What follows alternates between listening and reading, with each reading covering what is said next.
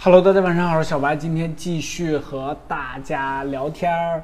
呃，今天呢是得到了一个比较确切的消息啊，之前呢都是说这个华为的 Mate 十呢将会在十六号发布，不过后来是改期了啊。今天我也是这边得到消息，是在二十号的下午在上海举行国内的这个发布会。呃，不管怎么说呢，这个。对于下半年来说比较重要的一台旗舰那，就是华为的 Mate 十了，也是华为每年的这个当家旗舰啊。定位呢是比 P 系列呢要高一些的，首先是在价格上呢都要高出来一块儿啊。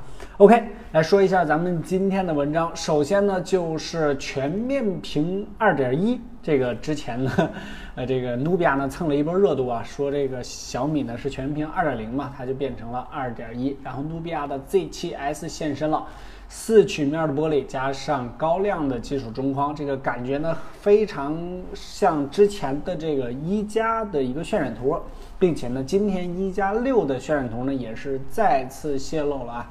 这个屏下的指纹解锁，还有就是骁龙八四五的全屏旗舰，呃，一加呢每年都是在 IDE 设计上呢是比较容易遭人吐槽的，但是这个设计图呢看着还是非常有那么回事儿的啊。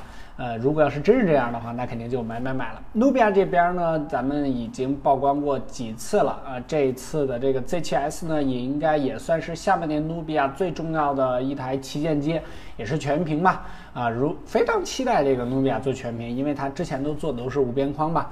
本月发布小米的千元全屏手机红米五 Plus 曝光了。每年的红米系列呢，都会出一个新型号，我也是搞不懂啊。什么红米 Pro 啊，红米这个机器，红米那个机器，没有一个非常好的延续。就是这个红米系列的，比如说红米五、红米六是吧？或者说红米 Note 系列啊。都是呃每年呢都会新开坑，就这么说吧，就比如说红米 Pro，呃不知道这个红米的 Pro 二又什么时候发布，就是想有点想一出来一出的意思。不过红米系列呢，呃这个性价比呢一直都是非常高的这个机器，那么今年呢看看它能玩出什么新花样吧。不过全面屏呢大家应该不必要太担心，啊，如果咱们把就是定义的宽泛一点，十八比九都叫全面屏的话。